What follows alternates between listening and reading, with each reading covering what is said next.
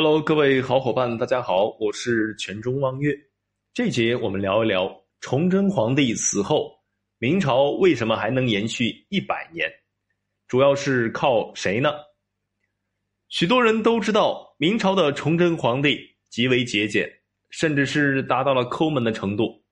他的宫中从无宴乐之事，龙袍穿破了也不舍得换，修修补补继续穿。至于对大臣，那就更是刻薄寡恩，总是既想马儿跑，又想马儿不吃草。能口头嘉奖搞定的事情，绝对不花银子赏赐。崇祯皇帝为什么这么抠呢？其实说白了，就是穷。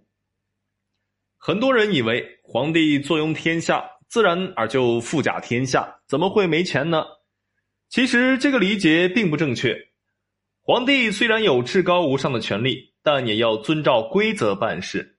一个朝令夕改、反复无常的皇帝，基本上是活不长的。明朝时期，国家的主要收入来源是农业税。可是到了明朝中晚期，那些被册封为藩王的朱家子孙们，在全国各地大肆兼并农民土地，一些藩王名下的土地竟然达到了好多好多好多。在藩王们的带头示范影响下，地方的官员乡绅也纷纷把手伸向了农民的土地，巧取豪夺、掠地换良田等现象在当时很常见。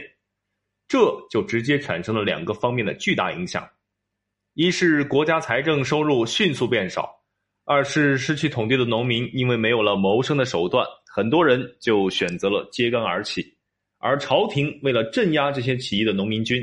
又得拿出大把银子为军队发放粮饷，同时北方的后金，就是后来的清朝的崛起，也让清廷每年都要往里面填大量的银子来应付战争。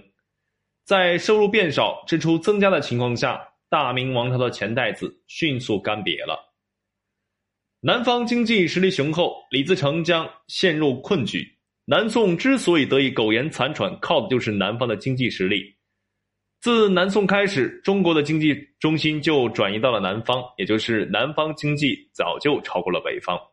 所以失去北方，不代表就失去了整个中国。毕竟经济命脉还在明朝手里。如果崇祯帝南迁南京，完全可以靠经济实现复兴。最重要的是，南京当时拥有一套完整的政府体系。如果再把北方带过来，那就更加完善了。所以，政治机构根本不用重组，都是现成的。崇祯可以复国吗？理论上可能，但是实际不可能。我说理论上可能，是因为清军真的统一了中国，所以崇祯也就可以再一次统一中国。怎么做？学清军。崇祯能做的就是放弃皇帝的名义，带着北方所有的军队直接南下，把南方所有的贵族大族全部绞杀，然后把战利品分给军队。可能你会很奇怪，为什么这么做？但是仔细看看历史，清军就是这么做的，他成功了。为什么？因为当时的明朝已经建国两百多年了，腐败已经无法挽救了，就像一棵大树，树大根深，埋在土里的根错综复杂，你根本无法找出哪一根是烂根，哪些是好根。唯一的做法就是把这棵大树直接连根拔起，不管好的坏的，全部不要，然后重新。栽上一棵树。